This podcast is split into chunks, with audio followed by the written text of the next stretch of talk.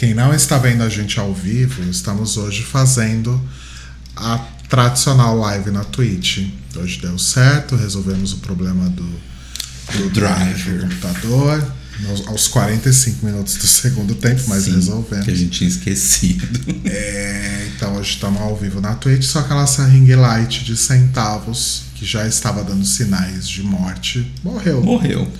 Aí o Telo fez um truque aqui com a abajur, tá uma iluminação intimista. Mas eu nem te falei, eu eu comprei uma lâmpada vela pra esse abajur, que ela é dessas lâmpadas inteligentes. Ah, mas não é essa que tá aí. Não, não é essa. Mas aí ela vai ter controles de luz e tudo mais. Aí já posso tirar o fone. Entendeu? Então vai ficar milhões. Ai, que legal, não precisa nem comprar ring light mais então. É, pode ser. Com essas ring light. Eu acho um absurdo gastar dinheiro numa ring light é, boa, Ah, tá. porque a gente só usa uma vez por semana. Às vezes duas. É, quando às gente- vezes mais quando a gente faz live. Mas, por exemplo, eu não fiz live ontem, principalmente porque tava sem luz. E essa luz ali no meu cantinho, ela fica meio ruim. Essa luz só pode ser Jesus, né? Deve ser, provável. Mas, mas enfim, hoje viemos aqui porque temos um- uma celebridade entre nós aqui A no gente, tem, podcast. a gente tem muitas histórias pra contar hoje. Sim. Essa câmera tá muito estranha. Posso abaixá-la um pouquinho? Pode, só que vai cortar a sua cabecinha. Acho que não. É, tá bom. Acho que ela tá pegando a gente meio de baixo pra cima, sei lá. Ela está de baixo pra cima, né? Ela está no meio de nós. Nossa, eu tô todo católico hoje, né? Sim. Mas vamos lá, o que, que aconteceu de engraçado comigo hoje? É, ontem, ontem do dia em que estamos gravando, então ontem, terça-feira, eu ouvi o episódio novo do podcast novo da Deia Freitas e da Camila Frender, que chama Indiscutível. E é um programinha curtinho que elas fazem, tipo, um giro de notícias bizarras. E aí elas fazem uns- umas coisas lá, tipo, como se, tipo, como se elas realmente estivessem no estúdio e tem as, os correspondentes, que são elas mesmas. Ah, fulana tá num lugar tal, enfim, e aí elas são elas mesmas. É bem divertido, é bem engraçado. Eu gosto muito das duas, né? Tanto da Deia quanto da, da Camila. Eu sou ignorante. Quem é a Camila Freme? Camila Frender. Frender. Ela tem um podcast que chama É Noia Minha. Eu acho que ela participa de um outro podcast também. Eu, na verdade, conheço ela de ouvi-la em outros podcasts. Acho que ela já era, tipo, influencer, criadora de conteúdo, sei lá, de Instagram, essas coisas. E aí lançou um podcast. E, Ah, tá. e- enfim. É, mas eu gosto muito dela, mas eu não, não, não acompanho os, os podcasts dela de fato. Mas eu acho ela bem legal também. Enfim. Olha quem Ai, meu chegou. Deus do céu. Parece que vai morrer. Vem cá, meu amor. Isso é, é, é um pedido de colo. É, só colo. E aí, o que rolou? É, uma das notícias que elas leem no, no podcast, a Carbonara assim não vai dar. Vem cá, meu amor. Sobe aqui na sua caixinha, É, vem cá na caixinha. vai lá no seu puleirinho. É, e aí, uma das histórias que elas contaram nesse episódio do podcast era a história de um cara que ele, é, ele tinha muito problema para dormir, ele achava que ele tinha apneia do sono, Uhum. é, porque ele tinha dificuldade de respirar à noite. Aí um dia ele resolveu tirar uma teima, né, de, provar uma hipótese, e ele colocou uma câmera no quarto, na- do, do lado da cama, Uhum. em cima da cama, sei lá, enquanto ele dormia. E aí ele descobriu que ele não conseguia respirar à noite porque o gato dele deitava em cima da cara dele. E- Isso é muito. Isso é, a história dele é muito parecida com a, com a do Carbonara, né? Sim, porque o carbonara só não deita em cima da minha cara porque eu não durmo de barriga pra cima, eu durmo de lado. Exato. Senão ele deitaria em cima da minha cabeça. Mas enfim. Aí é, elas contaram essa história. Eu falei, gente, não é possível. Isso deve ser mentira. É, e provavelmente deve ser mentira. Deve ter o cara que, que criou essa história toda deve ter feito, criado toda essa ficha será? aí só pra falar do gato que dorme na cara dele, sabe? Não, Carbonara. Não, Fica amor, quietinho. Fica quietinho. Aí eu fui procurar, eu googlei e eu achei a matéria original Hum. de onde elas. Na verdade, elas. é, não- eu nem googlei, na verdade. Eu tinha o link na descrição do episódio. Só que eu, como eu, eu ouço pelo Spotify no computador e não dá pra clicar no link, é não é como no celular, Uhum. então eu googlei pra achar exatamente aquele mesmo link que elas usaram pra pra ler no, no podcast. E aí tinha as fotos. Tinha umas duas, três fotos dele dormindo com o gato na cara. Aí eu, eu fiquei muito. é, Absurdado. absurdado com essa história. Aí eu, eu copiei duas das fotos. E aí eu, eu, eu fiz um tweet falando. é, como é que era o tweet, gente? Deixa eu ver aqui. Não, Carbonara. Não, meu amor. Hoje você tá que tá, viu? Não pode. Pera aí, gente, eu tô tentando abrir aqui no meu celular de, De brinquedo. centavos. Não é nem de centavos, é de brinquedo mesmo. Enfim, eu coloquei as fotos no, no tweet. Aham. E aí eu escrevi: é, Eu tô chocado com a história do homem que achava que tinha apneia do sono, mas na verdade o gato dormia em cima do rosto dele. Uhum. Publiquei e segui minha vida, né? Só mais um tweet no dia, né? Só mais um dia de luta. Uhum. E segui minha vida. Ao longo do dia, eu vi que o tweet estava ganhando uma. Ele estava crescendo ali de uma forma que era é, é, muito peculiar para mim, porque eu tweeto pouco, eu não tenho E muitos trabalha muito. e trabalho muito, eu não tenho muitos seguidores, então eu não tenho tweets que crescem muito, né?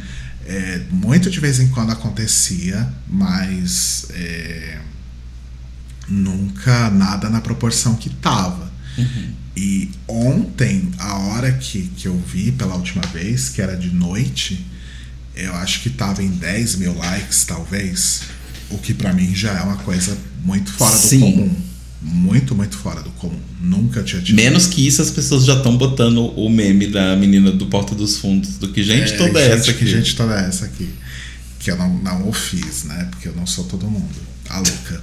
Aí é, eu já achei assim, né? Nossa, que coisa. É, mas beleza, fui dormir e tal. Aí eu acordei e tinha, tipo, muita notificação no meu celular. Tipo, muita notificação. E eu falei, nossa, Tá assim, ó. que rolou, né? E eu vi que era tudo do Twitter. Aí eu abri o Twitter e eu vi esse tweet e vi que ele tava, tipo, enorme, assim. Eu não lembro quanto que tava é, de manhã, já, já esqueci. É, mas estava muito enorme. E ele foi crescendo ainda mais ao longo do dia. O que me deixou também um tanto quanto surpreso, porque demorou para viralizar. Demorou, Uhum. demorou quase um dia para crescer do jeito que cresceu. Fato é que agora, neste momento, quarta-feira, 9 h 17 em que estamos gravando, já faz 36 horas mais ou menos que esse tweet existe, quase isso. Neste momento, ele está com 209 mil curtidas, 209 mil. Meu Deus. É 15.6 é, retweets normais. Então, 15.600 retweets normais. Uhum. E 4.383 tweets com comentário. Gente. E ele tem também. Ai meu Deus, onde eu vejo o número de replies? Peraí. Que você tem que entrar em um que tenha reply. Só um instante, gente, porque eu não sei mexer na internet. O Tia Seeds. Que foi Opa! isso? Ah, ganhamos um. Telefonemas está nos Telefonemas. Beijo para Telefonemas. Beijo. E Telefonema falou pra gente beber água. Eu vou buscar água pra gente enquanto você acha o tweet. Muito obrigado Interage com as pessoas. Tá, eu tô achando o tweet aqui. Então, ah, Eu queria ver quantas replies eu tive, mas eu não tô conseguindo. Eu vou olhar ali no computador aqui, gente. Só um instante. Que fica mais fácil. Eu não sou a pessoa do mobile, sabe? É... Tá. Duas mil replies. Ó, vou falar os números certinhos deste exato momento. 210.005 likes, 15.704 retweets e 2.197 replies. Então, esse é o status do tweet hoje, neste momento. E assim, eu tô no Twitter há 13 anos e nunca eu tive nada que chegasse nem próximo de um décimo disso. Eu fiquei um pouco chocado. É, mas é aquela coisa, né? Gatos. Então, gatos é, chamam muito a atenção, né? Gatos são o, o, o verdadeiro Norvana que une todas as tribos, né? Tintin. Exato, Tintin. Hum. Hum. Aproveitando essa pequena pausa. Oi, Alex. Oi, Cairinho. Oi, Oi telefonemas. Oi, Garrar. Que veio aqui provavelmente porque a gente falou que vai falar de Motomami, arrasou. Exato. Saoko Papi, Saoko. Cairo. Chica que isso? o Cairo falou que o Marcos disse que vídeos de gato são uma aposta ganha. Exatamente. Exato. E aí, tudo isso me fez pensar muito. Foi um dia muito reflexivo. Hum. Sobre a vicissitude da vida. Isso me fez pensar muito nessa coisa da produção de conteúdo e produtores de conteúdo e afins. Porque qual que é o rolê? É esse tweet cresceu dessa forma absurda e inimaginável e nem é um conteúdo meu, sabe? Não é uhum. é uma história minha, não é uma coisa minha. Sou eu comentando que achei bizarro a história do cara que achava que tinha apneia, mas era o gato dormindo no, no nariz dele, uhum. sabe? E de repente isso cresceu e virou uma coisa gigantesca. Aí no meio da tarde, o, o meu chefe solta no, no grupo de WhatsApp do trabalho. Ai, ano que vem o, o não vai ter é, relatório nem webinar sobre BBB, porque o Rodrigo vai estar lá participando. e aí ele mandou um link. O link era o Instagram do Choquei, que não sei se todo mundo conhece, mas Choquei é um desses sites, de esses perfis de fofoca, entre aspas, é, do Instagram, que fala sobre BBB, que fala sobre fofocas do, Fala sobre o que dá clique. Do, do, é, fala sobre o assunto o é o que dá clique. Não necessariamente clique, porque é o Instagram, né? Dá likes, no caso. É. é mas enfim, e, e aí eles falam de BBB e, e fofocas, coisas de artistas, e eles pegam tweets que estão bombando, genéricos, como uhum. o meu, e colocam lá. E, e, eles até fazem bonitinho, eles, né? Eles não fazem tipo Ginin Delicada, que simplesmente rouba o conteúdo do tweet, né? Eles colocam ali o, reproduzem o tweet original da pessoa, né? Mas tiram a arroba. Mas tiram a arroba. Logo. Mas eu acho, eu acho válido é, publicar sem a arroba. Porque é, às vezes a pessoa não quer essa, essa exposição, sabe? Mas eu acho que é assim. Ou você dá o anonimato completo, ou você dá o crédito completo. Ah, eu não sei. Mas nem vai entrar nessa discussão. Enfim, apareceu lá, falei, gente, que bizarro, muito bizarro. E aí, é, teve até pessoas que falaram, você falou, o Cairo falou, tipo, ai, aproveita para divulgar os seus projetos. Primeiro que assim, normalmente quando as pessoas fazem isso, eu já acho meio cafona, acho meio brega. tipo, sei lá, você seu tweet explodiu porque você tava falando que você fez cocô e se cagou todo. E as pessoas estão lá curtindo aquele tweet porque elas estão rindo dessa história, ou estão rindo de uma história que nem é sua, como no meu caso, né? Uma história de uma outra pessoa. E a pessoa vai lá, gente, aproveitando que vocês estão aqui, vejam meu documentário sobre as feiras, as freiras cegas da Iugoslávia, sabe? Tipo, eu não ia falar, gente, ouça o Maio de Milk. Não faz sentido. Sabe? Então, eu entendo o seu ponto, mas eu acho que é porque tem pessoas que consomem o Twitter de uma forma diferente. Do tipo, eu já encontrei perfis que seguem, tipo, sei lá, 5 mil pessoas. Então, tipo, eu acho que a pessoa vê qualquer coisa ligeiramente interessante e ela vai ver um, o seu conteúdo que você produz normalmente, tipo, no, no, na vida, e ela falou: Ah, o Rodrigo é engraçado, vou seguir. E segue. É, esse é um ponto. Uh, nessa brincadeira toda aí, deixa eu checar aqui, mas da última vez que eu vi, é, enquanto abre aqui no meu celular de brinquedo, o Cairo falou que se um dia acontecer com ele num tweet de irritar dessa forma, ele vai ser cafona assim. Tudo bem, Cairinho, tá, tá tudo certo. É que eu, eu não quis porque eu acho. Mas, obviamente, não, não significa que, claro. que seja isso, né? É só a minha. Então, eu acho que eu ganhei tipo uns 10 segui... 10, 10. 10 apenas. Uhum. 9 mais 1, 10. Em 210 mil likes e 15 mil retweets. Então, é nítido que as pessoas estão lá elas curtiram por causa da história Sim. e não por causa da pessoa que está por trás daquele conteúdo. Sim. E isso me fez pensar na situação do criador de conteúdo hoje, né? Porque quando você olha para uma rede como o TikTok, e acho que, enfim, o, o, Twitter também tem essa coisa do, do consumo rápido ali, TikTok também. É, é, também estamos com saudades de você, Kairi. Inclusive, teremos leitura de e-mail hoje. Sim. Nossa primeira leitura de e-mail ever em quase um ano de podcast. O que, que você quer? Vem cá.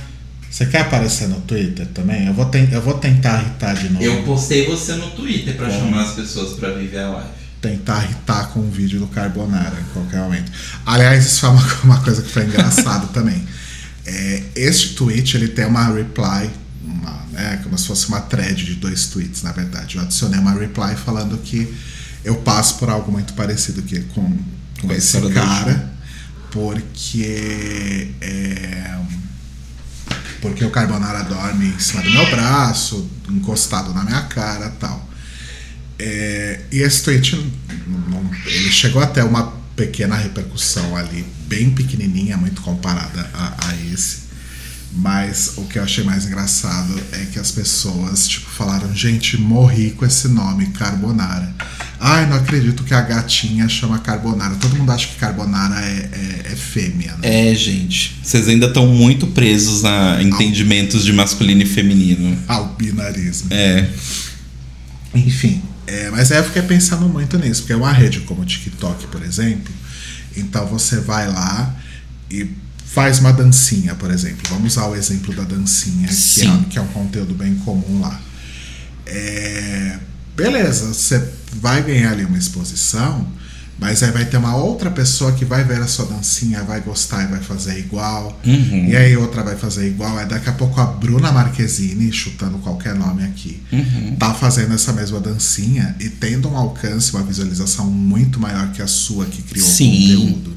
Então, na verdade, isso tem uma discussão bem grande no meio TikTok. Só, só, só, só para completar. Então, usando esse exemplo do TikTok, pegando esse meu tweet eu não fui olhar, por exemplo, quem retweetou, né? Enfim, mas numa das poucas notificações que eu consegui ver, é, eu vi a única pessoa famosa e ainda assim famosa no Twitter. Famosa pra só, gente. Foi a Mikan, né? Inclusive. Mica com três N's no final. Beijo, Mikan. Se você estiver vendo essa live, eu amo você, eu amo seu conteúdo. Amamos muito você.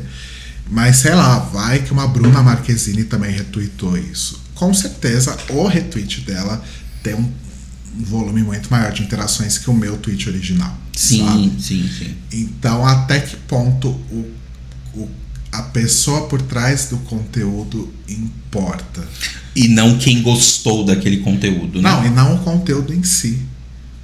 Tipo, esse tweet, ah, entendi. esse tweet que eu fiz poderia ter sido feito por qualquer pessoa. Sim. Sabe? Então, é o conteúdo que importa e não a pessoa que publicou. Uhum. E aí eu fico pensando como que as pessoas que realmente têm criação de conteúdo como profissão, como ocupação principal, como que elas lidam com isso, porque às vezes o, um conteúdo que elas, que elas criaram não vai ter um, um alcance tão grande se uma outra pessoa maior que elas, entre aspas, não levar esse conteúdo pra frente, entende? Entendo. E aí o entendo. conteúdo deixa de ser da pessoa e passa a ser Sim, de sim. quem retweetou ou, ou whatever. Sim. É, não, eu acho seu ponto válido, sim. Mas desse ponto é que eu acho que, tipo assim, tem essas três. Vamos colocar três, né? Por, por- pelo fato de que são muito mais pessoas, mas enfim, três pessoas, que é quem criou, quem fez o- Quem viveu aquela história, quem postou o conteúdo e quem divulgou aquele conteúdo. Muitas vezes, a segunda pessoa, que é a pessoa que transcreveu o conteúdo, vai, não é tão importante. Né? E, e isso, sei lá, se a gente for pensar na história da humanidade, isso é muito real. Tipo, transcribas não são as pessoas famosas muitas vezes pelos livros. Tradutores não são necessariamente pessoas que ficam famosas pelos livros que eles traduzem, mas uma, uma quantidade gigante de pessoas só tá lendo aquele conteúdo porque ele traduziu. Senão, não leria aquele conteúdo. Mas essa pessoa é ignorada. O autor é importante, sabe? Mesma coisa, quando, tipo, uma pessoa importante fala de alguma coisa, isso se torna importante muitas vezes não pelo conteúdo, mas porque aquela pessoa acha importante. E eu acho a opinião daquela pessoa importante. Logo, isso é importante, sabe? Do tipo. Eu acho que tem muito isso. Mas você falou esse negócio do, do- das dancinhas do TikTok. Eu lembro que eu vi em algum lugar, eu não lembro exatamente onde foi, mas é uma questão do TikTok, porque é, produtores de conteúdo negros do TikTok produzem dancinhas e tal, fazem Acho várias coreografias. Eu vi isso também com você, era um vídeo no YouTube, não era?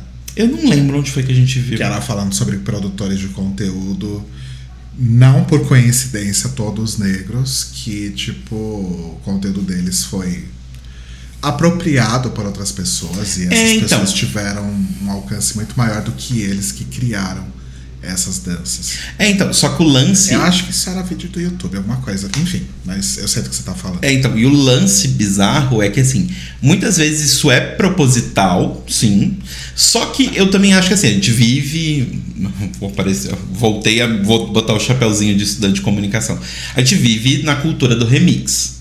Então, não necessariamente a produtora de conteúdo branca que tá fazendo a mesma dancinha que uma, conteúdo, uma, uma produtora de conteúdo negra que ela segue, ela tá querendo roubar a dança pra ela.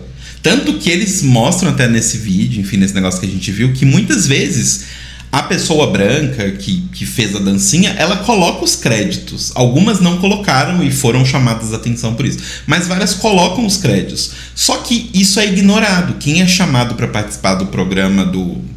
Enfim, esses late show americano. Jimmy Fallon. Jimmy Fallon, essas coisas assim, é a garota branca. Porque o vídeo dela tem, sei lá, um bilhão de, de likes, de views, enquanto o da garota negra tem, sei lá, 500 mil.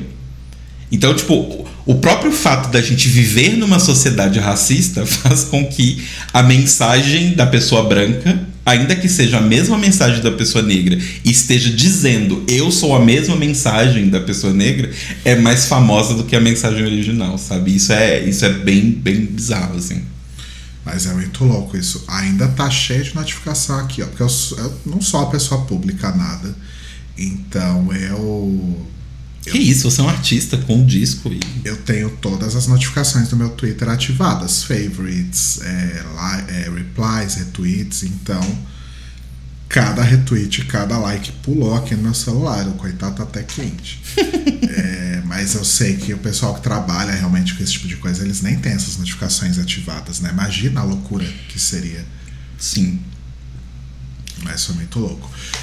Teve um outro ponto também, que é falando sobre isso que você falou do, do, do, do remix e tal, e de dar crédito, enfim. É como eu disse, eu ouvi essa história no podcast da, da Deia e da Camila, né? E aí, para, é, me falaram, eu não vou falar quem falou só pra não expor a pessoa, porque a internet é muito louca, mas enfim, um ouvinte nossa falou que é, a Deia retweetou o meu tweet. Hum. E aí parece que alguém foi lá falar que, tipo, que eu não tinha dado créditos à Deia. Ah, porque as pessoas não respeitam as mulheres produtoras de conteúdo, blá blá blá. Enfim, eu não vi nada disso, me contaram, Uhum. né? E aí eu fiquei pensando, gente, é, hum, tá. É uma história que nem da ideia é. Tipo, não é uma história do Não Inviabilize, por exemplo. Não é uma história que mandaram para ela e ela escreveu todo um roteiro e contou. É uma notícia é uma que ela notícia que ela pegou na internet, a notícia de 2019, inclusive, o link. Tem três anos. Três anos? 2019? É, três anos. Eu não sei fazer conta. Ah, então também não é um conteúdo dela, é um conteúdo que ela também se apropriou, sabe? Talvez eu pudesse ter falado, ai, é, tô chocado com essa história que eu ouvi no podcast. Meu Deus, esqueci o nome do podcast. Indiscutível. Mas sei lá, também nunca imaginava, tam- também não, não, não acho que a gente precise ficar acreditando cada coisa que a gente lê, ouve, ou sei lá. E eu também nunca imaginei que o Twitch ia ganhar Exato. É porque eu acho que tem esse ponto. Tipo, não foi por sacanagem, não foi por nada, sabe? É que essa linha do estou tweetando como um usuário do Twitter, estou produzindo conteúdo, é uma linha extremamente tênue. Extremamente tênue, porque eu posso postar, sei lá, uma foto do Carbonara fazendo alguma palhaçada. É o meu gato, eu sempre posto foto dele, eu sempre posto as palhaçadas dele. E uma dessas fotos pode viralizar. E, tipo, e aí alguém pode pegar uma- essa foto do Carbonara e fazer um meme em cima dela. É. A pessoa não tá roubando o meu conteúdo porque isso não foi pensado como um conteúdo, sabe? Exatamente. Eu, eu não sei, eu acho meio. meio maluco, assim, as pessoas. Eu entendo de onde vem, mas é, é o tipo. Pra mim é a típica raiva desorientada. É. Tipo, a sua raiva está correta, mas ela está direcionada pro ponto errado. Sabe? Você devia direcionar para pessoas que realmente estão roubando o conteúdo de outras pessoas. Exato. Não é como se como se isso fosse o meu trabalho, minha profissão, minha ocupação e eu estivesse quibando outras pessoas. Não foi isso. Você tava comentando sobre uma coisa que você ouviu. É. Enfim, é muito louco essas coisas. Foi divertido brincar de, de pessoa relevante na internet por um dia. Sim. Isso posto, teve uma outra situação hoje no Twitter também. Eu amo essa situação. Deixa eu só dar um, um- um preâmbulo pra ela Claro. antes. Porque assim, ela começou tão, tipo, tão despretensiosa, vamos colocar assim, que eu acordei hoje de manhã. Tipo, ai, bom dia, sol, bom dia, vida. Não fui pra academia porque eu tinha aula de japonês. Eu fui à noite. Aí Rodrigo chegou pra mim e falou assim: Você viu isso aqui? Eu acho que é fake, mas enfim, tá rodando aí no Twitter, que eram os nomes em português dos Pokémon. É em várias línguas, na verdade. É, em várias línguas. Português do Brasil, ainda por cima. E aí, ele tava rindo porque ele foi me mostrar que o Psyduck, nessa tradução, era o psicopata. que é uma tradução maravilhosa de Psyduck, né? Psicopato. Exato. Perfeito. E aí a gente riu, rimos muito, beleza. Rodrigo foi tomar o banho dele, eu fui fazer café e a vida seguiu. Mas a gente riu porque isso tem um outro contexto pra gente. Exato. Que o Tela vai explicar já já. Aí passam algumas horas no Twitter, a moça, eu não sei a arroba dela, mas eu sei que o nome dela é Juliana, com G. Ela posta um negócio falando: Ah, eu tô, tô vendo psicopato nos trends do Twitter. E eu me lembrei desse episódio maravilhoso dos normais, onde a Vani cria o termo psicopato. Que, pra quem não sabe, é um pato super doido. Mas é, é uma ideia que ela tinha de um personagem e tal, enfim. E aí, as coincidências da vida. Este episódio do Psicopato é o episódio que, basicamente, todas as citações que eu e o Rodrigo fazemos nesse podcast, desde o começo do podcast, quando a gente falou, ah, todo episódio a gente vai fazer uma, uma piada dos normais. Este é o episódio que a gente mais assistiu de todos os episódios dos normais. É o episódio da primeira temporada, episódio 23, que chama Um pouco de azar é normal. Que é simplesmente, acho que a melhor coisa já produzida na televisão brasileira. É genial, gente. É genial. Ele é, gente, pra vocês terem uma ideia, a gente é tão viciado nesse episódio que Cairo Braga, quando vinha na nossa casa gravar o The Libraries Open, um dia ele tava lá e a gente, sei lá, foi pedir pizza, porque tive uma época que o Cairo era muito perigoso pra ele voltar pra casa, ele dormia lá em casa depois da gravação do podcast. E a gente ia pedir uma pizza e a gente falou: ah, enquanto a gente espera a pizza chegar, a gente quer muito te mostrar esse episódio dos normais que a gente ama e tal. Aí o Cairo olhou pra gente, tipo, ok, vamos assistir, né? E aí, tipo, a gente apresentou pra ele como se estivesse mostrando pra ele, sei lá, tipo, Cidadão Kane. Tipo, olha isso, cara, você precisa assistir. Foi bem nessa parte. Foi bem nessa energia, os dois psicopatas mostrando pra, pro cara o negócio. E, gente, esse episódio é incrível. Tipo, é simplesmente incrível. E eu achei mágico que, tipo, uma pessoa randômica na internet tinha no arcabouço dela a mesma, tipo, informação que a gente tinha. E foi lá e fez um tweet sobre isso. Muito obrigado, Juliana, por ter feito esse tweet. E, tipo, até voltando ao assunto anterior, a gente poderia dizer, ah, a Juliana está roubando o protagonismo. Sabe, tipo essas coisas assim? Enfim.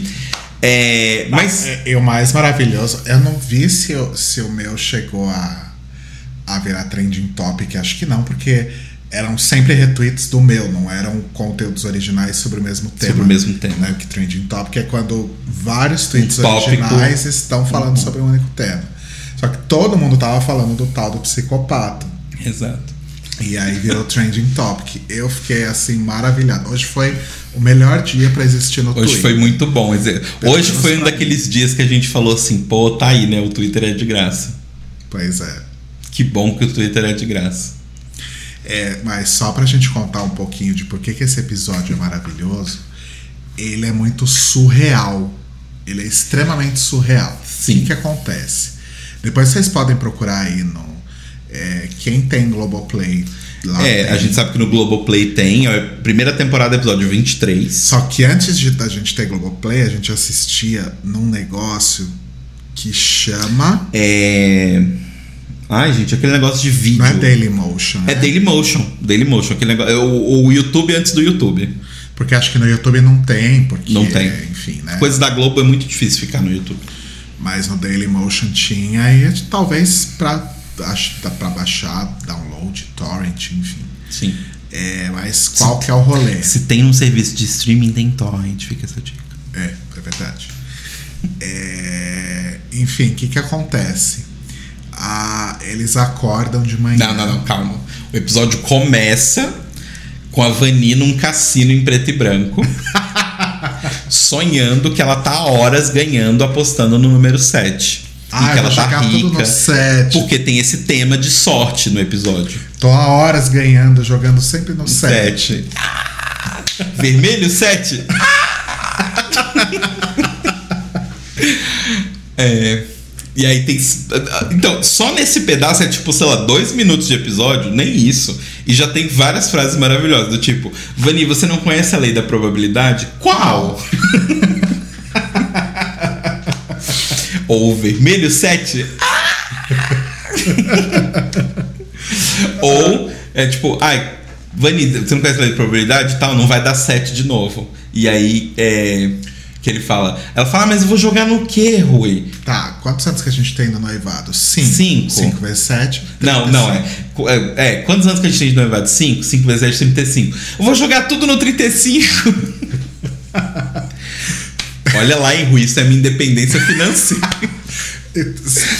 Basicamente, todas essas frases desse um minuto de episódio a gente usa no nosso dia a dia. Qualquer Sim. coisa que tenha o número 7, que a gente precisa falar, a gente fala vermelho 7, sabe? Exato. É isso o dia inteiro. Aí eles acordam, né? E o, e, e o 7 era o Rui cutucando a Vani falando que ele tinha que acordar às 7, que era 7 horas da manhã, que ele tinha que levantar porque ele tinha que chegar cedo numa reunião para impressionar a diretoria dele. E aí, beleza. Gua- Guardem essa informação. Eles acordaram 7 da manhã. 7 da manhã, no Rio de Janeiro. Isso é bem importante também. Aí o Rui vai fazer o quê? Antes de qualquer coisa. Ele vai entrar na internet. Lembra quando a gente entrava na internet? A internet não era uma coisa que estava ao nosso redor o tempo A inteiro. gente entrava e saía da internet. Saudades, inclusive. Pois é. Aí o Rui vai entrar na internet e aí ele fala: Bom, você abre o seu e-mail e aí você vê se você é o. Quantos e-mails você tem pra ver se você é um bosta ou não. Exato. E aí um dos e-mails era uma corrente que a Vani tinha mandado pra ele. Porque se ela não mandasse pra sete pessoas, ela ia, ela ia ter sete anos de azar. E uma- a primeira pessoa que ela pensou foi o Rui. Exato. E aí o Rui fala. Acho que é "Ah, 20, não, é 24 pessoas. Porque são Fica 24, horas. de- Exato. é. Aí ela, ele vai lá deletar, ela fala: Não, você não pode deletar. a fulana de tal, premier da Bélgica, não passou a corrente pra frente. No aniversário dela foi soprar a vela, queimou o cabelo, a mulher tá careca A mulher até tá careca hoje. até hoje. Toshiro Narada, Um japonês. não passou a corrente pra frente, caiu um azulejo do teto e decepou, Decepou o pinto dele. E ela fica tentando convencê-la a não, não deletar e passar a corrente pra frente. Exato. Só que ele deleta e aí fala: ah, você vai falar que agora eu tô com azar, eu vou pro banheiro pulando e vai dar tudo certo. E aí ele escorrega no banheiro e cai. E aí ele tá com o braço achando que o braço tá quebrado. E ele quebrou o espelho também. Então, mas são mais sete. Além das 24 horas de azar, são mais sete anos de azar. E aí eles vão de carro pro, pro, pro pronto-socorro, sei lá, fazer, fazer um raio-x. E aí, no meio do caminho, começa a chover horrores. É, primeiro fura o pneu. É, fura o pneu, aí começa a chover horrores. Aí a Vanessa fala que não vai trocar pneu. Ela tá nas 24 horas dela de sorte. Ninguém troca o pneu quando está com sorte. Exato. E aí o Rui vai trocar o pneu na, na chuva, com o braço possivelmente quebrado, e cai um raio em cima dele e eletrocuta Não, ele. isso é depois. Não, é na hora que ele tá trocando o pneu. Aí ele troca o pneu, aí ele volta pro carro e eles estão presos num trânsito horrível. Ah, é verdade. E aí ele resolve fazer. Só que isso é depois que eles saem do hospital. Ele troca o pneu, eles vão pro hospital. Ah, é verdade. Ó, acordaram sete da manhã, saíram de casa, pegaram trânsito, trocaram pneu e entraram no hospital. Exato. Tá? No hospital, a moça da recepção, simpaticíssima, Preencher a ficha e aguardar. Troca a ficha dele com de outro cara. Que ia fazer uma cirurgia de apêndice. Primeira coisa, quem marca uma cirurgia de apêndice? Geralmente as pessoas descobrem que precisam tirar o apêndice quando ele Sim. estoura ou tá pra estourar. Ninguém marca uma cirurgia Ah, de mas- apêndice. Mas beleza. Enfim. E aí a, a Vani descobre que rolou essa troca porque o cara fala: Nossa, tô com azar hoje. Ah, tá casado? Ai, tá com azar. e assim, ela insistindo pro Rui que ele tá com azar e ele não quer acreditar. Convencido agora. E aí o cara fala, nossa, mas quem tá com azar mesmo é um outro cara aí, porque trocaram as fichas e em vez de fazer a radiografia, agora ele tá tendo o apêndice retirado. Aí ela se toca, né? Ih, rapá. Aí ela entra na sala, tipo, de operação, o Rui tirando o apêndice, e ela fala, não, gente, não, não dá pra botar de volta. Exato. Enfim. Corta pra abertura. Sete horas da manhã. Isso, isso- isso- Exato. tudo isso começou a acontecer sete horas da manhã. Exato. Guardem essa informação. Aí ele tem alta instantaneamente. Sim. Né? E eles estão de novo no carro no trânsito. Exato. E aí o Rui fala que não vai esperar esse trânsito, essa chuva toda. E ele, tipo, vai pela, pela calçada. Né? Isso. Ele, coloca- sobe com as duas rodas na calçada. sobe com duas rodas na calçada e nisso ele bate numa árvore.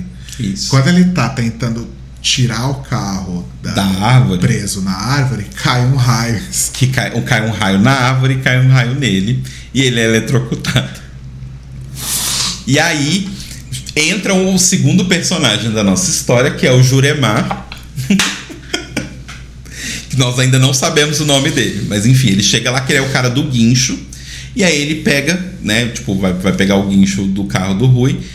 E, e aí, ah, tem um momento maravilhoso também, que é um gag constante do episódio, que é enquanto o Rui está trocando o pneu na chuva, tá trocando o pneu, não, tá arrastando o carro na chuva, a Vani está dentro do carro ouvindo. Meu amor, você me dá sorte na vida.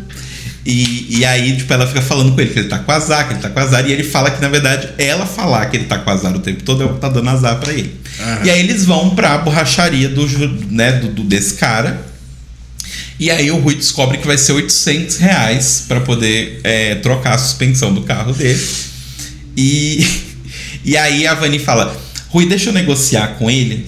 Eu estou nas minhas 24 horas de sorte. e aí vai tentar negociar com o cara. E ela fala: Escuta, esse sotaque seu aí é do Ceará?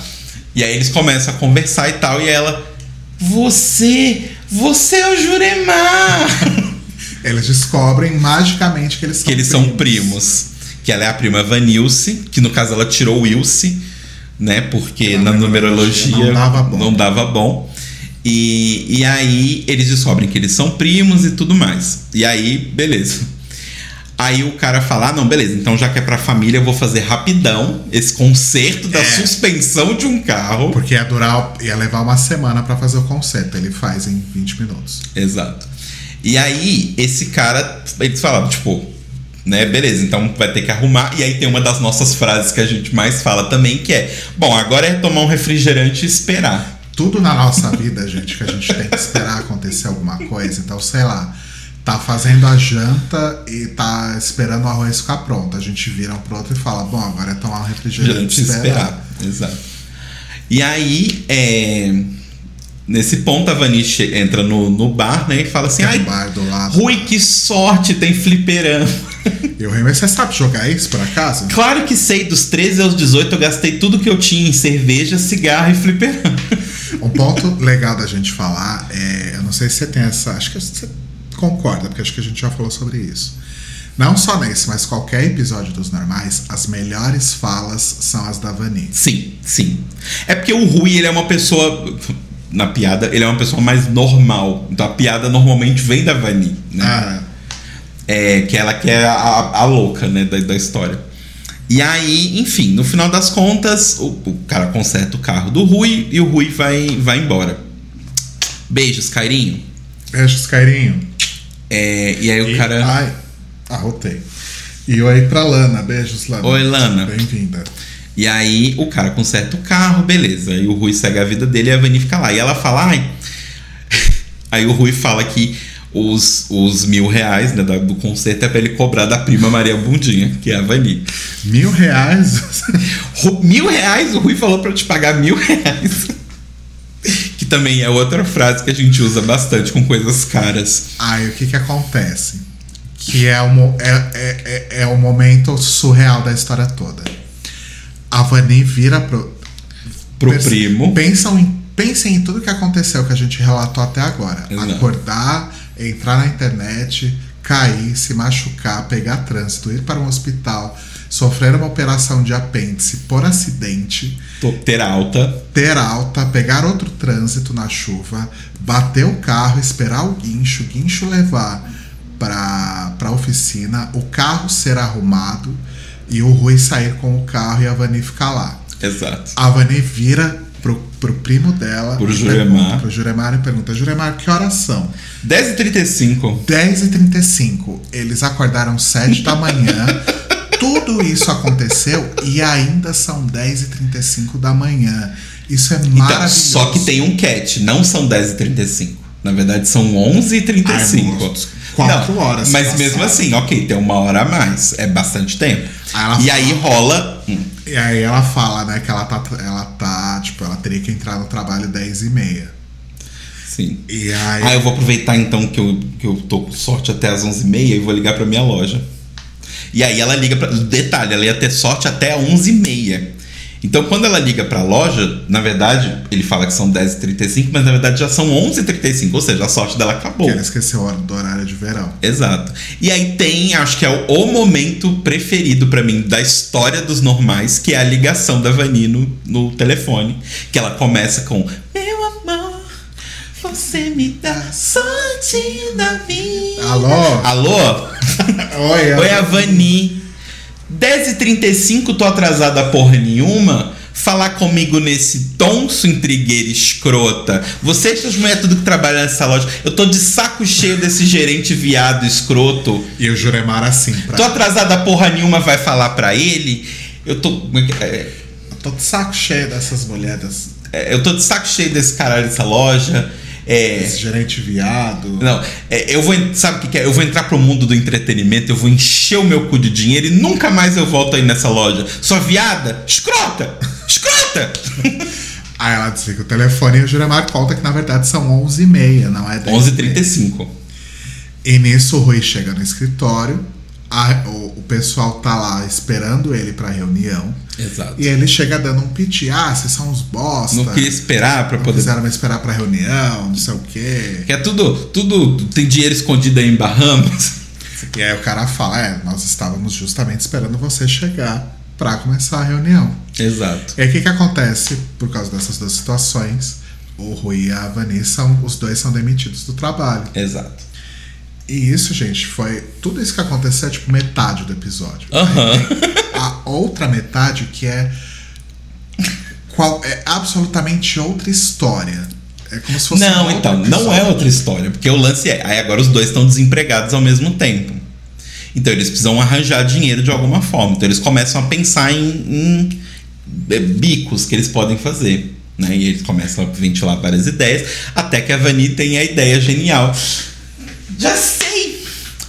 Não, cara, é tão simples. Nós vamos criar um personagem cômico de história em quadrinhos. Personagem cômico? Como é, É, esses isso? personagens, esses bichos, assim, ó. Qualquer- Não, não, não é essa parte. É fala, é, Rui, história em quadrinhos. A gente vai vender no jornal do mundo todo e ficar rico, ficar milionário. Ah, mas a gente vai ficar milionário vendendo história em quadrinho, é isso? é, Rui. Mas a gente vai fazer o quê? Ah, esses bichos que o povo gosta, esses pato. Já sei! O psicopato.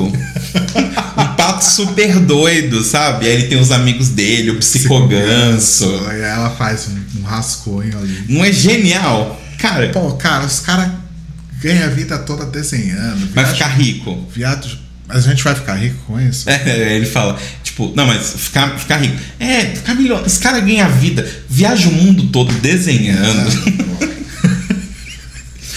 Ah, ela mostra o desenho, ele falava, Aninha, isso é a pior ideia que você podia ter tido, alguma coisa assim. Exato.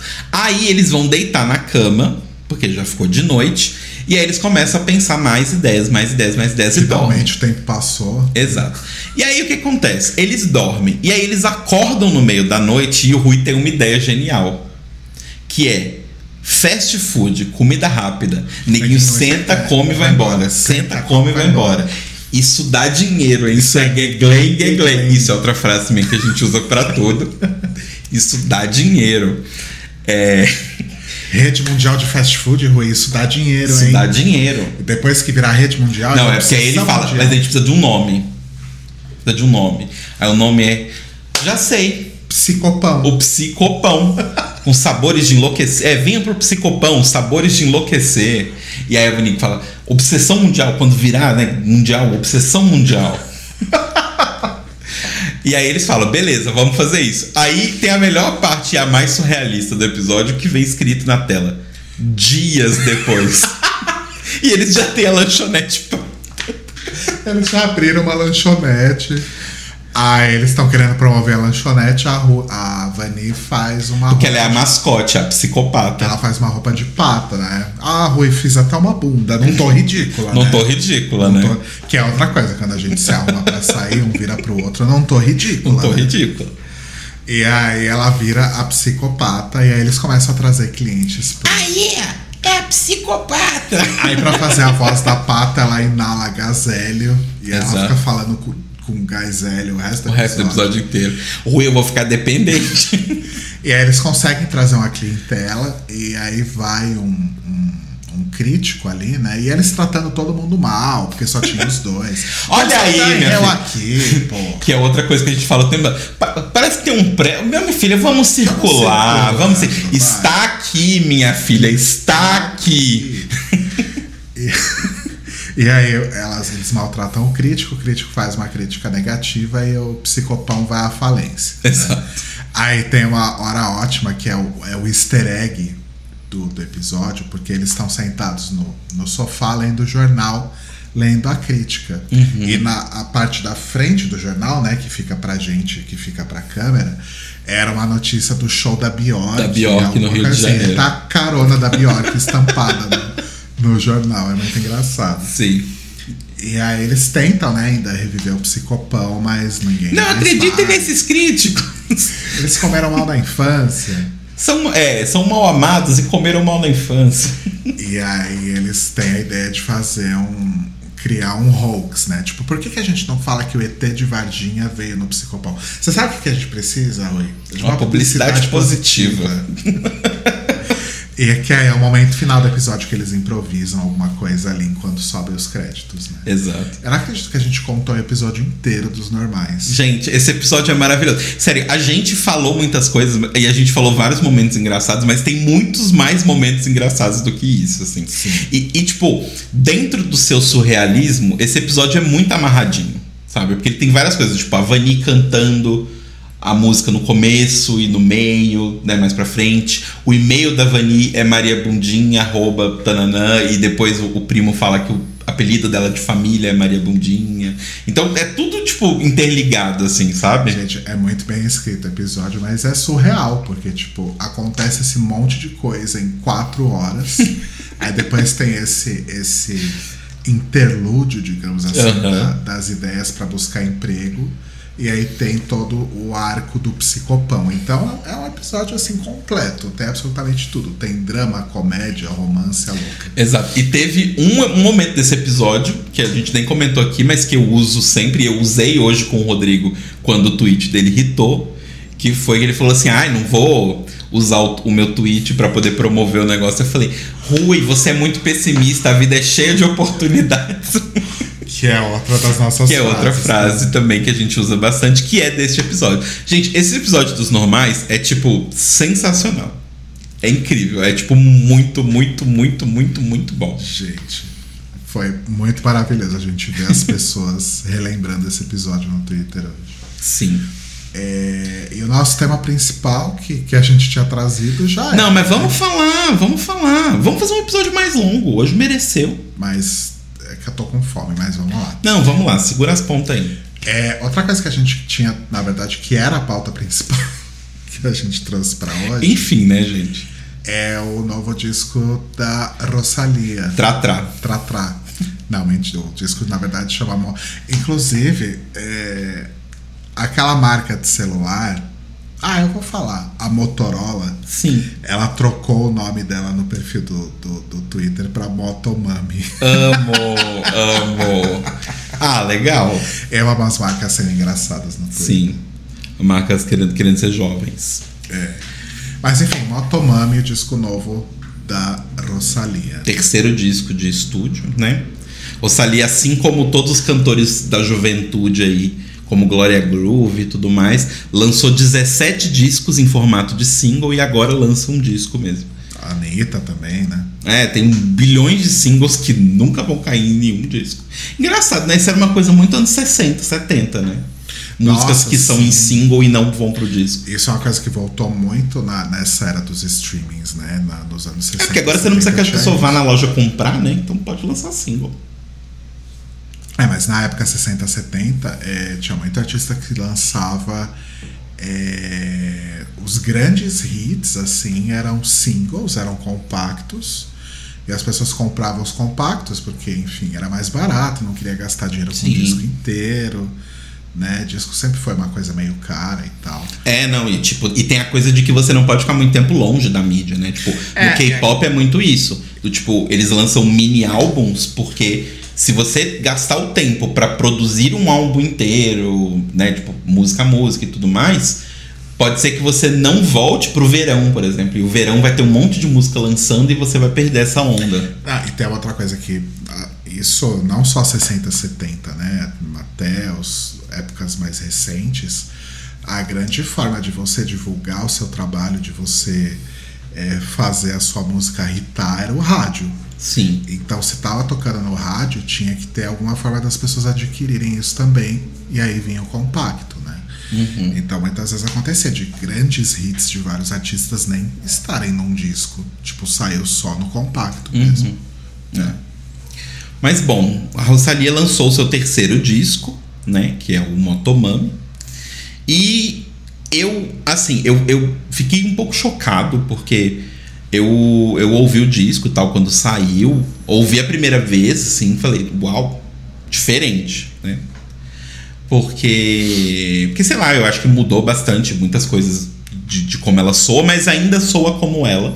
É, eu acho que ela vem evoluindo, caminhando para isso, né? Eu nunca uhum. tinha ouvido Los Angeles, que é o primeiro, né? Sim. De 2017. 17. 17. Que ele é flamencão, assim. É, ele é, ele é, é ele, é, ele é quase um, um drama mexicano, né? Não é um drama espanhol, é, é, é, é latinidades aqui da América do Sul. Uhum. E o El Mal Querer teve toda aquela coisa, né, de misturar o flamenco com outros ritmos. É, e também é super, ultra, mega dramalhão, porque tipo, é um disco baseado em um livro chamado Flamenca, que é um livro de desgraça, basicamente. Livro de uma mulher que casa com um cara, que torna a vida dela um inferno, e no final ela tem que matar ele. É, é bem. E Darks. E o Motomami vem para mais um caminho aí de evolução. Vai acho que todo, em todo o trabalho da Rosalia vai sempre continuar tendo muito traço do, do, do flamenco, né? Sim.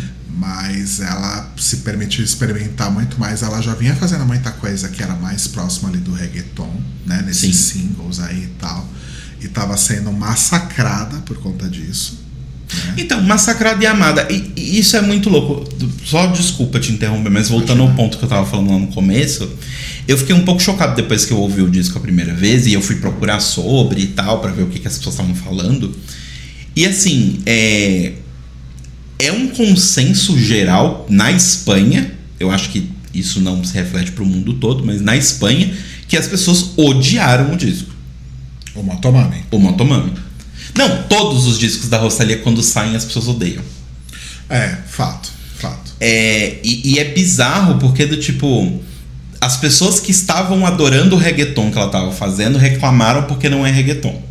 As pessoas que gostam do Los Angeles reclamaram que não é Flamengo.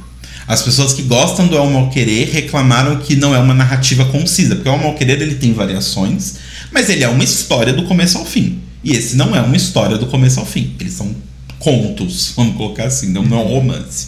É, não é o. Hum, eu não sei se esse termo existe hoje em dia, mas ele não é um álbum conceitual. São músicas é, independentes. São músicas independentes. Tipo, o disco porque não tem uma única história. Porque o El Mar Querer, ele é um álbum conceitual. Sim, porque ele foi baseado em um livro. Se é que esse conceito existe. Se essa Eu acho que existe. conceitual ainda existe em 2022, mas... É, não sei. É, é porque tem, tem um outro nome também que as pessoas chamavam. Não é ópera rock, é... Que é tipo o Green Day quando eles lançaram o American Idiot. É um álbum conceitual. É, que é, um, é uma história única sendo contada com várias músicas, né? Mas enfim. É, e aí então, tipo, parece que não era o que ninguém esperava, então as pessoas ficaram putas. Mas porque é essa coisa, né? Que artista, infelizmente, tem que enfrentar que é. As pessoas te esperam que você faça algo que 90% do tempo, talvez, não é o que você quer fazer. Eu já sou mais alto que você. Minha cadeira tá mais alta que a sua. É, eu tô um anãozinho, né? Gigantesco. Vai mais pro fundo aqueles. Isso, é. aí a gente fica mais ou menos do mesmo tamanho. É.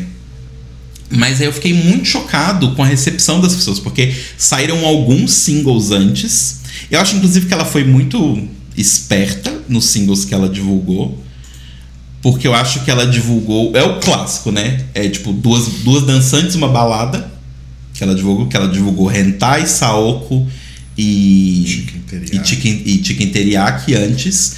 E a galera ficou do tipo, puta que pariu, o que, que você tá fazendo? Isso é uma bosta e blá blá blá blá blá blá blá blá. Só que eu acho muito louco isso, porque assim, uma das maiores críticas que as pessoas fizeram ao disco é que ele não faz sentido. E desculpa, mas é porque as pessoas acharam ele uma bagunça do sentido, tipo, ele tá falando várias coisas diferentes. Sabe o que, que eu acho que dá essa. Eu consigo entender, talvez, de onde venha isso. Sabe o que, que eu acho que deu essa impressão para as pessoas? Hum. São 16 faixas é, e segue muito essa doutrina do streaming atual. São faixas curtas. Então tem uma outra faixa ali que tem 3 minutos e alguma coisa, mas a maioria tem 2 e alguma coisa. Uhum. É a grande prática da, da indústria musical na era do streaming, fazer música curta. Então você pega 16 músicas e que são curtas. E que são bem diferentes entre si. Fica com uma cara de fragmentado demais mesmo, talvez. Entendi.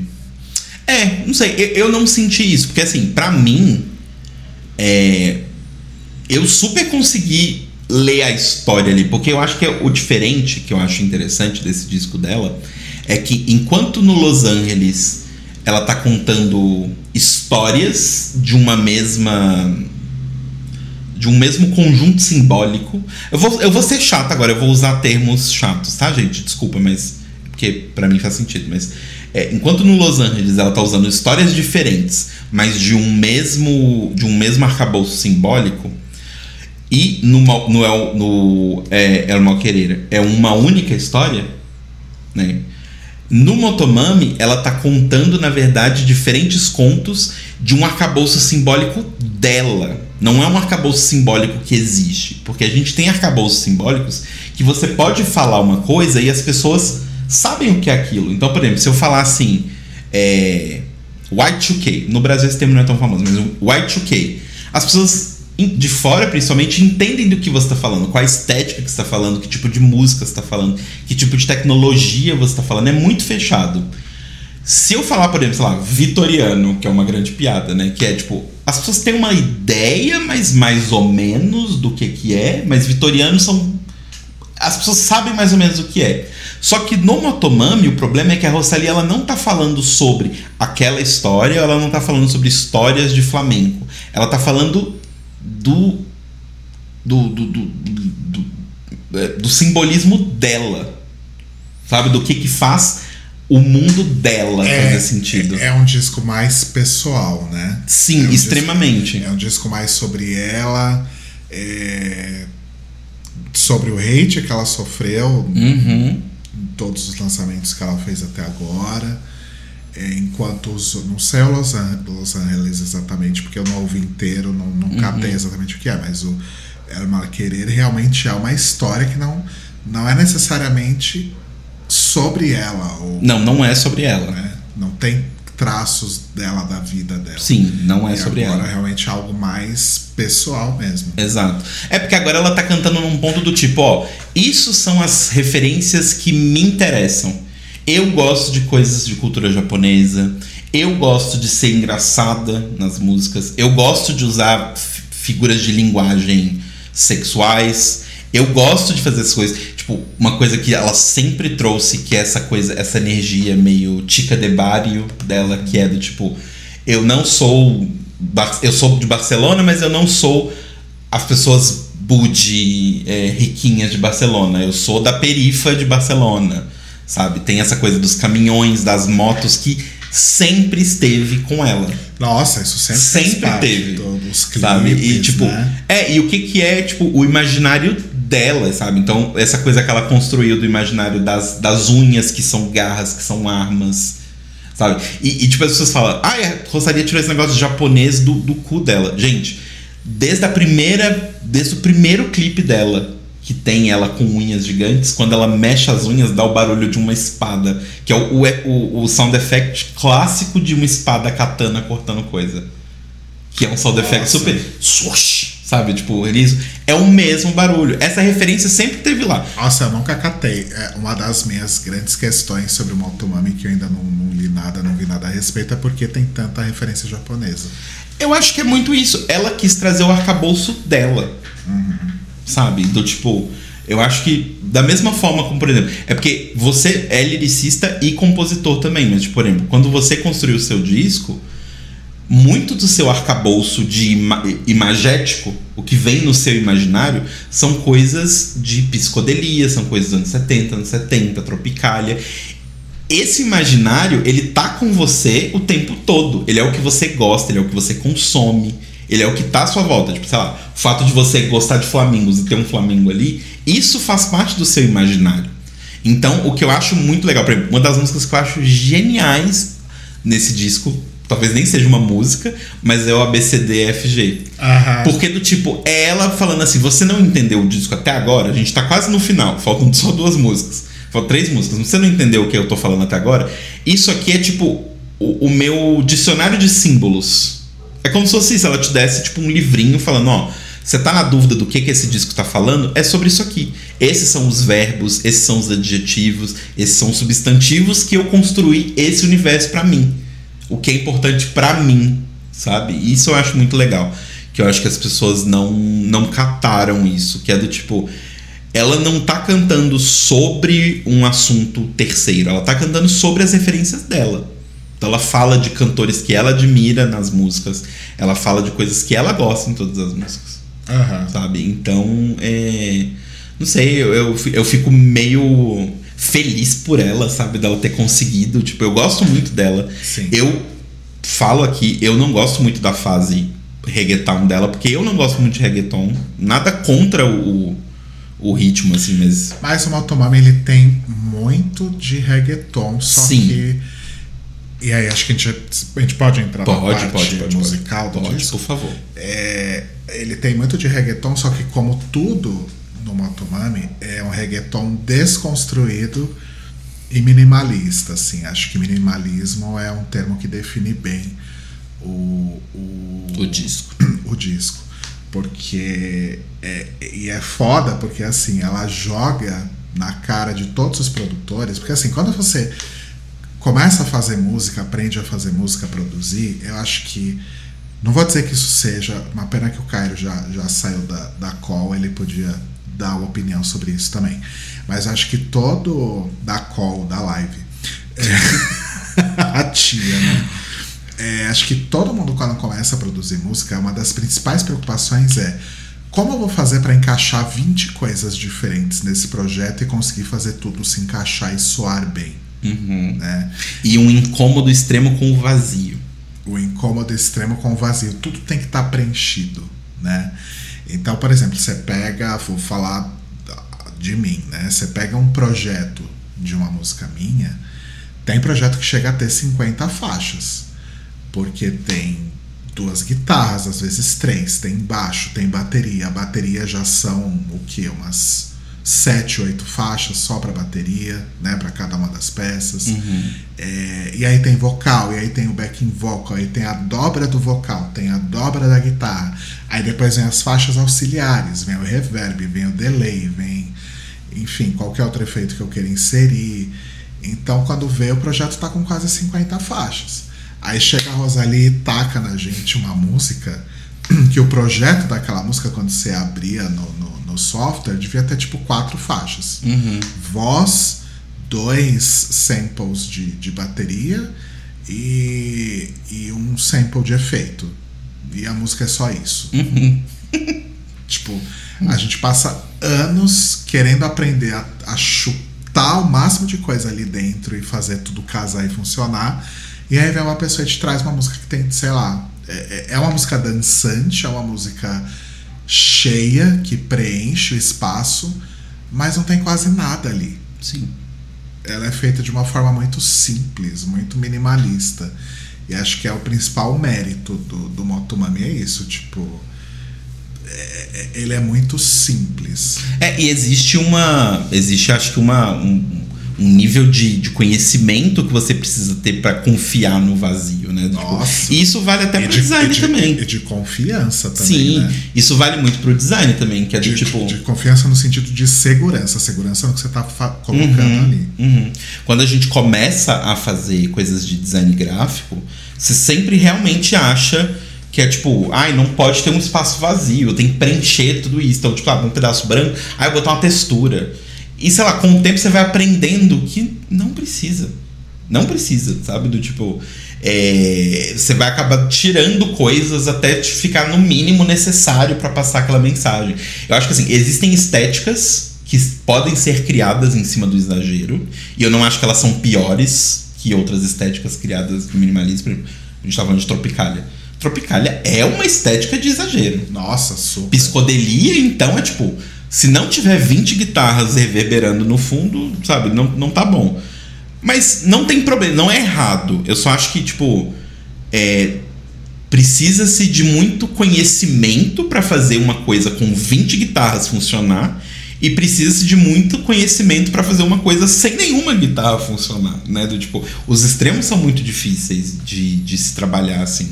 Então, eu fico bem bem impressionado assim. Eu, eu não entendo tanto de música, mas eu fico muito impressionado é, musicalmente com o disco, assim, sabe? Do tipo.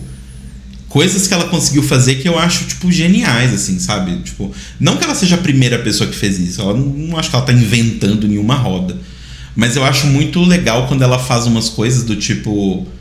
É, Samplear a própria voz. É, samplear a própria voz e, tipo, usar tipo, a música que ela fez com o, o The Weeknd, né? Que é a, a La Fama. Aquele. Que é basicamente a base quase inteira da música. Tipo, a base da música é isso e tem alguns instrumentos ali de percussão.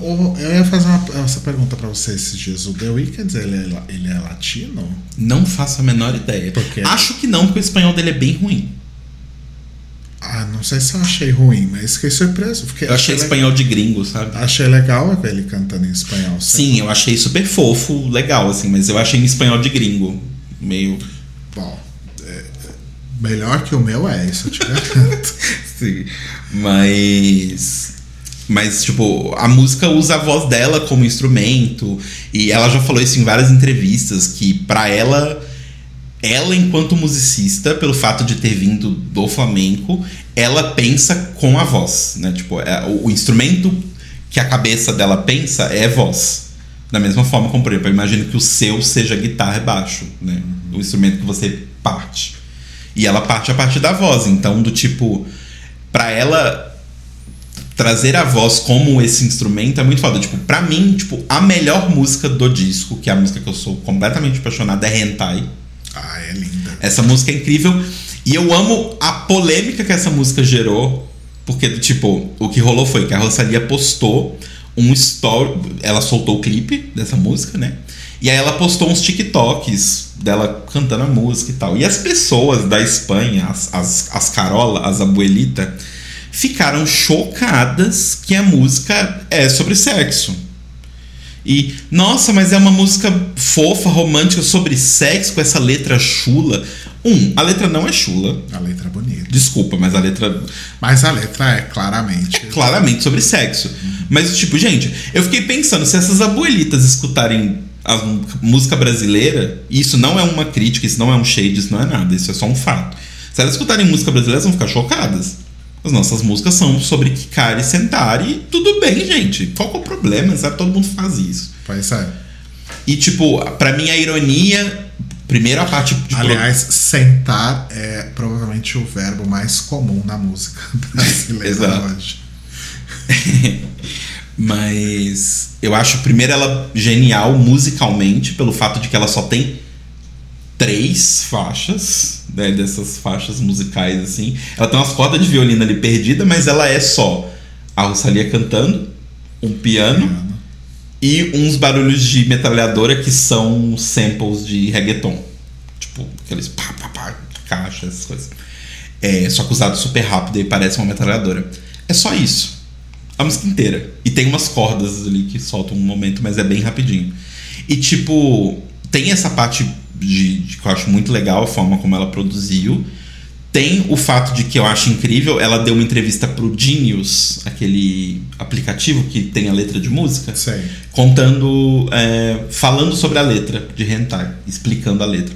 E ela falou que tipo as pessoas não entendem, talvez pelo fato dos trabalhos delas anteriores estarem de uma perspectiva que não era a dela, era uma perspectiva de contar a história de uma pessoa, que ela é uma pessoa que precisa de humor na vida dela. Então ela falou: seria incrível fazer uma música sobre sexo e ser extremamente explícita na letra, mas com uma melodia que lembra uma coisa de um filme da Disney.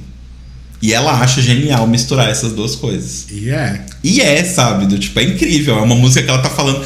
E, e tipo, o clipe é incrível quando ela sobe no, no touro mecânico. Porque ela está falando sobre sentar e cavalgar em um cara com uma música Disney e ela cavalgando em câmera lenta num touro mecânico, sabe? Aquilo é tipo é um primor. E fora que todas as coisas, né, tipo aí a minha parte, simbolismo imagético, que é tipo, tem toda essa coisa da cultura flamenca, dos toureiros, e ela tá em cima de um touro, ela tá numa arena de toureiro no clipe, ela tá toda suja de terra, como se ela tivesse sido jogada no chão por um toureiro másculo, sabe? Tipo, toda essa coisa, a moto como touro, né, que é como ela faz no, no Elma Querer, no clipe de Malamente, que o cara tá vindo com uma, uma moto, ela tá vindo com uma moto preta e o cara tá com uma roupa de toureiro desviando da moto, sabe? Do tipo, ai, maravilhas simbólicas. Sim. Essa música é tipo muito, muito gostosa, muito gostosa. Esse disco realmente foi muito foda. Acho que a gente pode dizer que é o primeiro grande disco dos anos 2020, assim. Eu acho. É, eu acho que grande disco, sim, sim. Eu acho. Eu não me lembro de um outro disco que tenha marcado tanto mundialmente, assim. Tem discos que obviamente marcaram pra mim, marcaram pra você, mas acho que numa escala global é realmente um disco. Acho que o, The- o do The Weeknd, eu acho que ele ah, é. e o Blinding Lights o Blinding também, Lights. Com certeza. Eu acho que ele é, ele é um outro também que é Blinding muito. Lights também. É de 2020, Blinding Lights. É, Blinding né? Lights, né? Acho que sim. Deu toda aquela polêmica do Grammy, enfim. Ou é Sim. 2021? Eu, não, eu realmente não me lembro. É, mas acho que o Blinding Lights também pode entrar nessa categoria aí de, de grandes discos da década. Sim. Nossa, mas assim, Motomami, gente, escutem. É, tentem, tentem passar por cima um pouco da estranheza, porque isso eu falo, ele é, ele é meio esquisito pra, pra você. É, é. Tem músicas estranhas ali, tipo Cute é estranha. Ah, eu amo. Não, eu adoro, mas é, eu, eu, entendo que é estranho. Aliás, não é cute, é cute. É, eu lembro que eu sei. Eu, eu entendo que é estranho, tipo. E tem umas coisas ali, tipo, sei lá, ela fez um cover de um bolero de um cantor cubano. Ah, é verdade. eu não lembro Qual o nome que- dele. Qual que é a música mesmo? É Delírio de Grandeza. Ah, sim. É, que é tipo um bolero, sabe? Do, tipo, todos os discos tem uma, um samba, techno, afro, blá. Logo depois um samba, um, um bolero. E logo depois Motomami, que é uma música super alienígena, eletrônica, experimental. Parece uma música da Arca, Motomami. E Cute também. Cute parece música da Arca.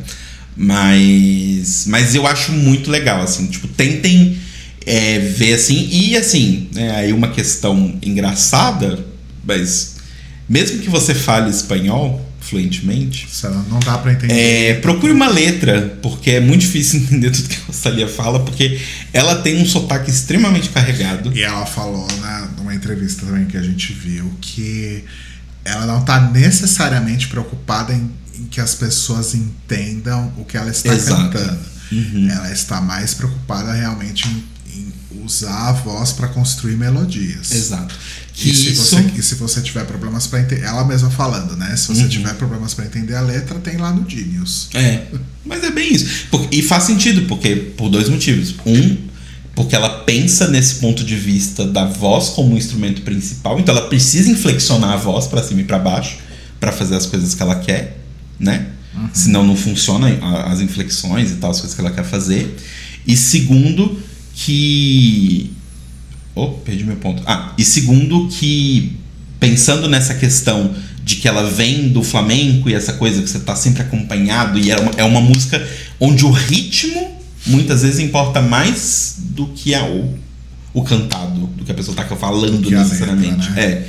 Então, eu acho que tem muito disso também. É mais importante você passar uma emoção do que necessariamente ser entendível para as pessoas, sabe? Porque isso vai estar escrito em algum lugar, então dane-se, né? Mas qual que é a sua música preferida? Hum, que difícil. Top 3. Não, eu acho que a minha preferida ainda é Chicken Teriyaki. Eu gosto muito de Gato em Saoko. Kawasaki? Hã? Do Gato em Kawasaki. Gosto muito de Saoko. Saoko é a primeira, não é? É. Gosto muito E foi a última que ela compôs. É. Ah, e Cute, talvez. Acho que esse é meu top 3. Tá. É, eu sou eu sou bicha triste, né, gente? Vocês sabem, o meu passado aí com Baroque Pop me entrega. Mas as minhas preferidas são Hentai, é, é, Flo- é Sakura, Ai, Que é a que fecha o disco. Sakura é foda. que inclusive eu tive a impressão, você é mais experiente que eu. Sakura é cereja, não é? É, a flor de cereja. Especificamente a flor de cereja. Ah, tá. É, eu tive a impressão de que a versão que tá no disco é ao vivo de Sakura. Não. Não, né? Não. Ah, tá. Eu, eu- eu não sei porque eu tive a impressão de quando eu tava ouvindo em algum momento. É, essas duas e eu sei que não é bem uma música, assim, mas a BCDFG eu amo, porque falei da questão simbólica, mas se eu considerar uma música, Delírio de Grandeza, que é o, o bolero. Amo. Rosalia fazendo bolero, gente. Sério, vocês ficaram empolgados com a Rosalia fazendo, fazendo reggaeton? Eu, velho, meu espírito de velha que dançava bolero com a minha voz, está muito feliz com a Rosalia fazendo bolero. Eu queria que ela lançasse um disco inteiro de bolero. Seria tudo. Seria meu sonho. Ou sei lá, fizesse uma parceria com o pessoal do Daniel Me Estás Matando Hum. e fazer um bolero grande, sabe? Ai, Ia ser tudo. ia ser tudo. É isso por hoje? É isso, gente. Escutem música, escutem músicas em espanhol, gente. E assistam os normais. Exato. E irritem na internet. Cur- curtam o meu tweet se vocês não tiverem feito ainda, louca. Exato. Então, beijocas. Beijos.